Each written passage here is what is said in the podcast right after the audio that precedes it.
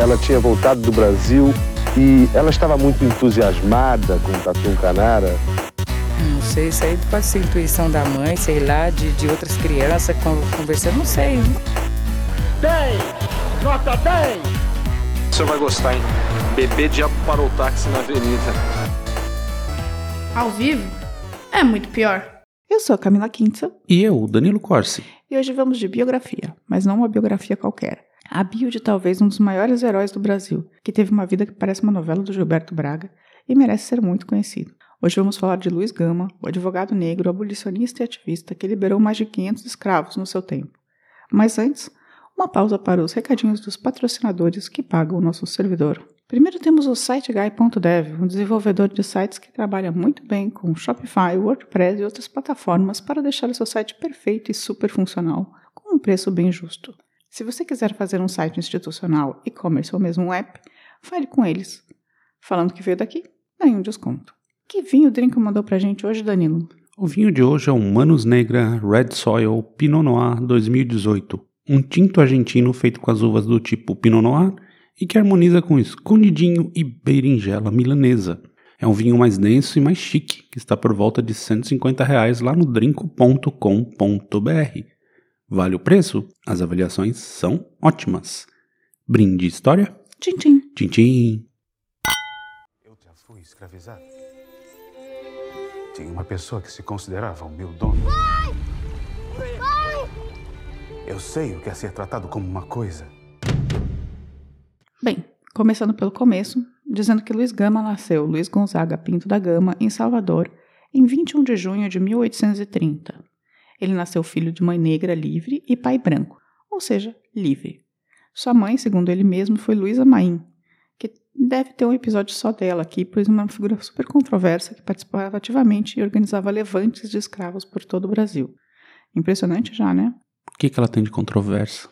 Porque ela era só uma revolucionária. Tem gente que diz que ela não existiu, na verdade, mas ela existiu. Ou que ah, tá. fizeram, colocaram em cima dela, da Luísa Maim, mais uma coisa mais heróica do que na verdade era, assim, tem, tem várias controvérsias sobre Luiz Mãe. Deve ter sido algum homem branco que escreveu sobre isso.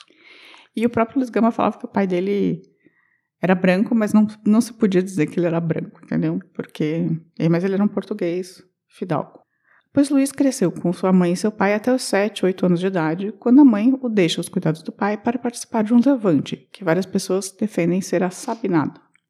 O que importa é que o pai, fidalgo e de posses, fica cuidando do menino até 1840, quando ele contraiu uma dívida de jogo. E o que o pai de Luiz resolveu fazer?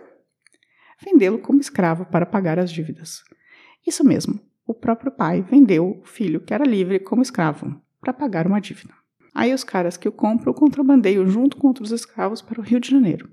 Lá eles tentam vender o Luiz e o resto dos homens, mas ninguém quer comprar escravos baianos por conta justamente da revolta dos malês, que tinha ocorrido uns anos antes.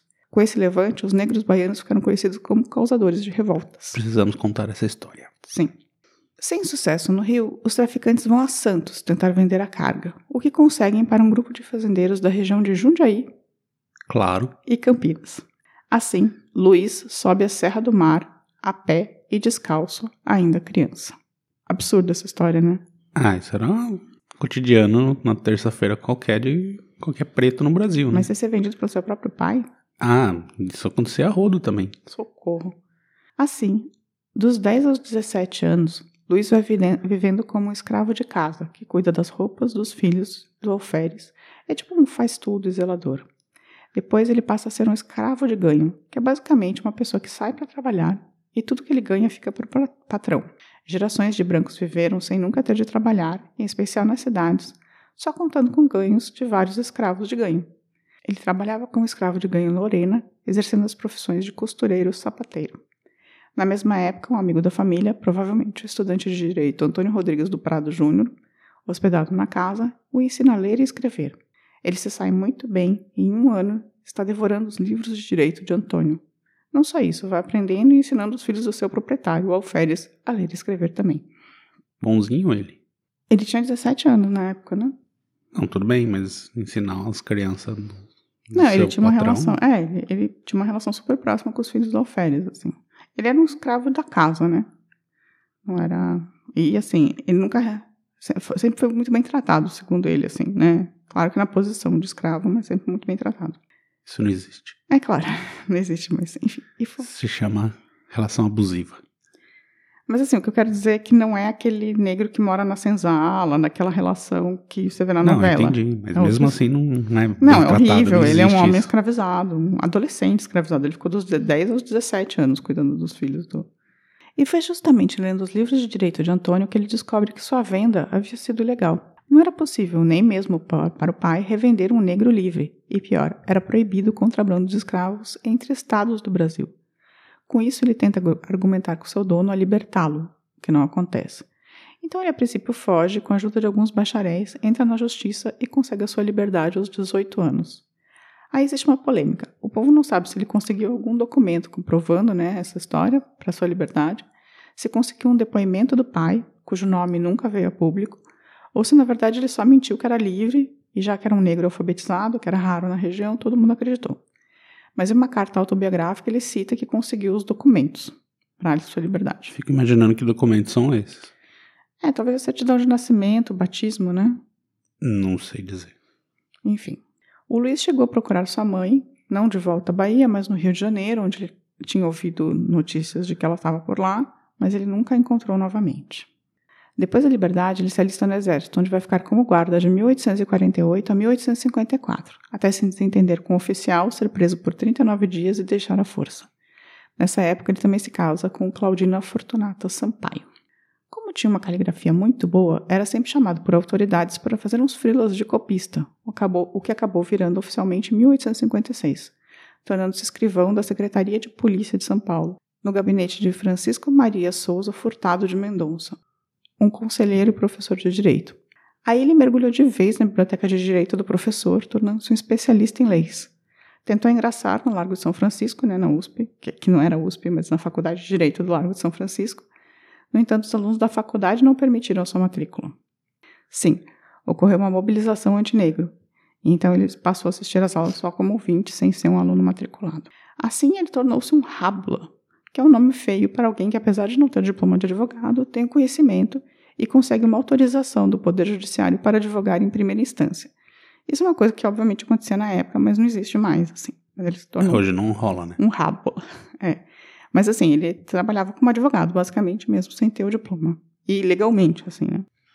Em 1868, os conservadores da Secretaria de Polícia fizeram Luiz Gama ser demitido por estar atuando como advogado em defesa de escravos. Aí ele foi para a causa de vez com tudo. Além de advogado, Luiz Gama também era poeta e jornalista, a ponto de se tornar um dono de uns periódicos e também entrou na maçonaria. Claro que ele era um abolicionista e republicano. Ele fazia anúncios no jornal em que ele mesmo escrevia, oferecendo também seus serviços de advogado. Ele fazia dois anúncios. Um normal, que fazia o serviço privado, né, e tal, e o outro que se oferecia para liberar escravos sem cobrar. Muitos escravos ouviam os jornais serem lidos em praça pública quando não sabiam ler, então ficaram sabendo dessas notícias e ele virou tipo um polo de atração de escravos porque queriam ser libertos. A maior parte dos escravos que Luiz conseguiu transformar em armas livres estavam nas brechas da lei. A lei do ventre livre ou a de proibição de transporte de escravos depois da apertada que a Inglaterra deu, a Lei Feijó, a famosa lei para inglês, inglês ver, sabe? Temos um episódio sobre isso também. Qual que é o episódio? Não lembro agora. é claro que ao libertar tantos escravos, dizem que na vida dele chegou a libertar quase 500, ele teve muitos inimigos. Até, tem, até mesmo chegou a sofrer um atentado, uma tentativa de assassinato, mas escapou. Aliás, um dado curioso, reza a lenda que mesmo Dioguinho, que é uma figura absurda, que eu preciso contar a história aqui, um assassino dandy bissexual do século XIX, chegou a ser contratado para matar o Luiz Gama.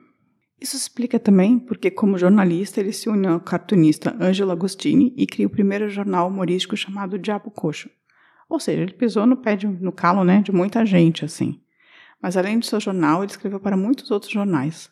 Na maçonaria, um de seus projetos foi a criação, em junho de, 18, de 1869, de uma escola gratuita para crianças do curso primário e para adultos no período da noite na rua 25 de março, em São Paulo. Quando começou a se aproximar dos 50 anos de idade, sua saúde foi decaindo, em especial por conta de uma diabetes mal cuidada. Ele faleceu no dia 24 de agosto de 1882, aos 52 anos. Seu enterro, que saiu do Brasco em direção ao cemitério da Consolação, foi um evento. O comércio fechou suas portas e milhares de pessoas, ricos e pobres, juristas e escravos, acompanharam o cortejo. É de se lembrar que a abolição só aconteceria seis anos depois. E essa foi a história de Luiz Gama. Eu me baseei nesse episódio vários artigos e na carta biográfica dele. Mas vale a pena também assistir o filme, que foi lançado ano passado, 2021, e está disponível no Play, mesmo que romantizado, chama Doutor Gama. Também aconselho fortemente o podcast 451, que tem uma entrevista com o professor Silvio Almeida, que é presidente da Fundação Luiz Gama, um gênio, e a professora de literatura Lídia Fonseca Ferreira, que organiza os livros do autor. Também vi que a editora Edra, que é de um amigo nosso, está lançando todos os escritos de Gama, que saíram dois livros em 2021, um chamado Liberdade e outro chamado Democracia. Esses dois é, vão se somar mais oito volumes, no total de dez, com toda a obra dele, o que eu achei bem interessante. E, obviamente, nesses livros vão estar sua, sua frase mais famosa, é, atribuída a ele, que ninguém sabe exatamente se foi ipsis literis isso que ele falou, mas todo escravo que mata seu senhor acha em legítima defesa. Corretíssimo. E essa foi a história de Luiz Gama, um, tipo, talvez um dos maiores heróis do Brasil. Você conhecia? Não conhecia o Luiz Gama, mas não conhecia em detalhes a história dele, não. Sabia mais dos, dos escritos, as coisas do gênero, que ele tinha sido abolicionista e tal. É, eu achei. Eu, eu sinceramente não conhecia a história dele até pouquíssimo tempo, até ano passado, assim. E eu acho um absurdo a gente não conhecer. Esse cara não tá nos livros de história. Sim, né? Deveria ser mais estudado, né? Ele foi o único advogado negro. Não advogado, né? Ele era advogado, assim, que não era formado em direito, mas ele era um advogado. Ele foi o único advogado negro que tinha passado pela escravidão.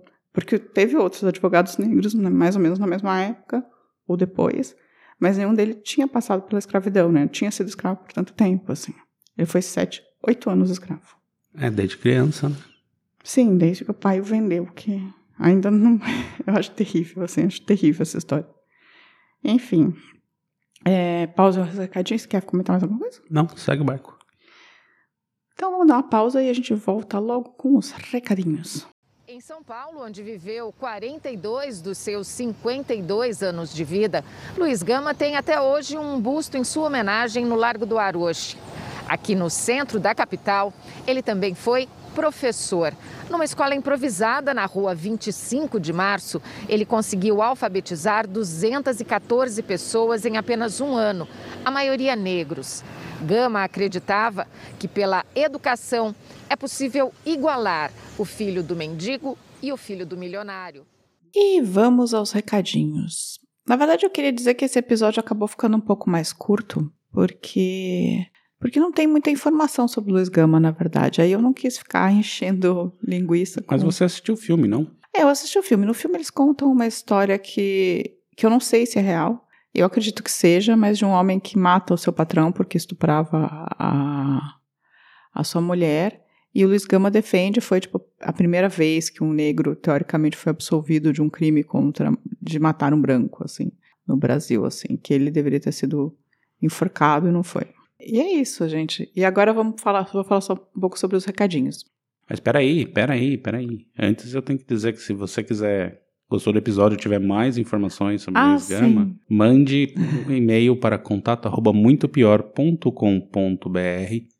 Se você quiser também, você pode ir lá no nosso Facebook, também no Twitter ou no Instagram.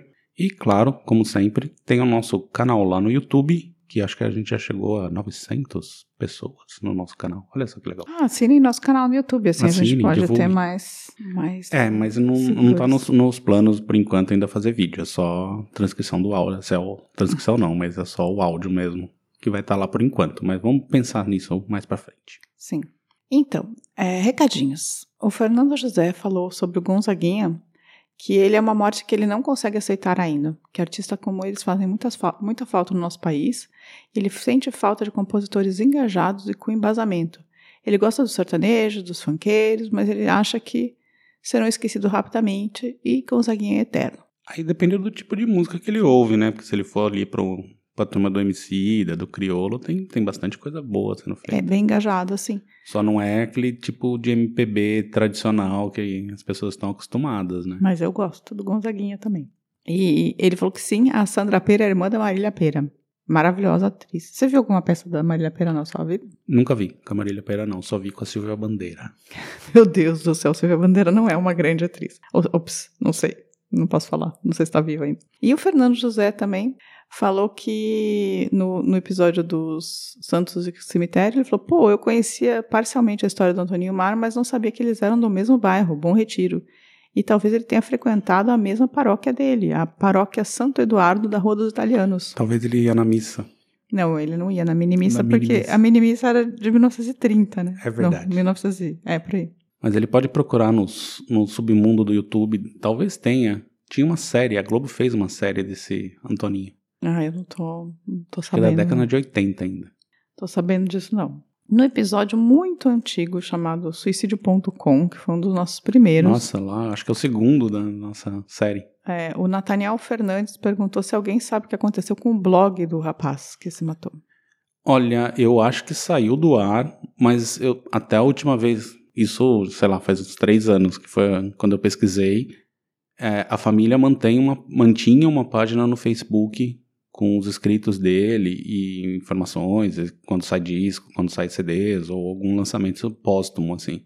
Mas já faz muito tempo que eu pesquisei isso, então não tenho certeza. Então você precisa responder lá no Nathanael Fernandes, lá no, Responderei. no YouTube.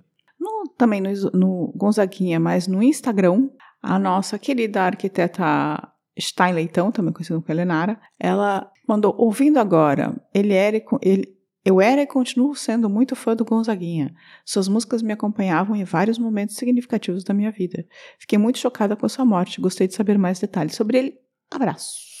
Demorou pra eu gostar de Gonzaguinha, porque eu tinha aquela estética dele de camisa aberta que era bem tosco, assim, tipo, do, Nossa, do eu sempre França. gostei do Gonzaguinha. Mas é que eu sempre gostei de MPB. O Danilo, denúncia, não é um cara que gosta de MPB. Ah, eu gosto, mas nem tanto. Denúncia, ele não gosta. Agora que ele tá gostando mais, porque ele convive comigo. A Alexia Santos falou que gostou, não conhecia nada, não conhecia tudo sobre ele, já tinha pensado em pedir um episódio para vocês fazerem sobre o meu conterrâneo Luiz Gonzaga. Tá na pauta. E ela falou que nosso é o podcast favorito dela. Ó, Beijos. beijos. E o Ricardo Cravo mandou um, dois, três, quatro, cinco coraçõezinhos. E ele mandou um coelhinho da Páscoa assustador também. Ele mandou um coelhinho da Páscoa assustador pra gente. Boa Páscoa, Ricardo Cravo. Boa Páscoa. Ah, aí no post sobre os cemitérios, a gente falou sobre um outro que era de lendas urbanas, né? Que tinha o da perna. Ah, é, da perna cabeluda, né? E aí ela comentou que, meu Deus, o que que é esse caso da perna correndo pra pegar as pessoas? Eu quase infartei de tanto rir. Eu acho que é lá no Recife, né? Cuidado, hein? É, cuidado, Alexa se você for Santos. pro Recife,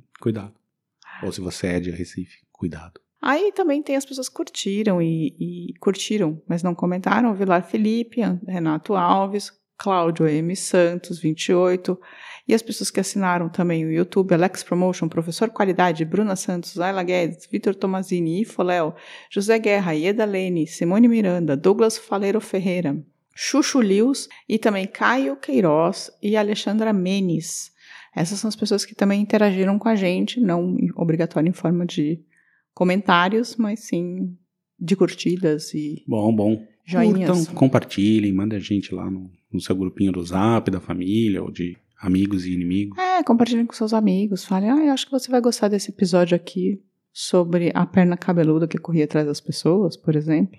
E muito em breve também eu terei. Vou começar uma série específica aqui no podcast. É Vai verdade. ser bem legal.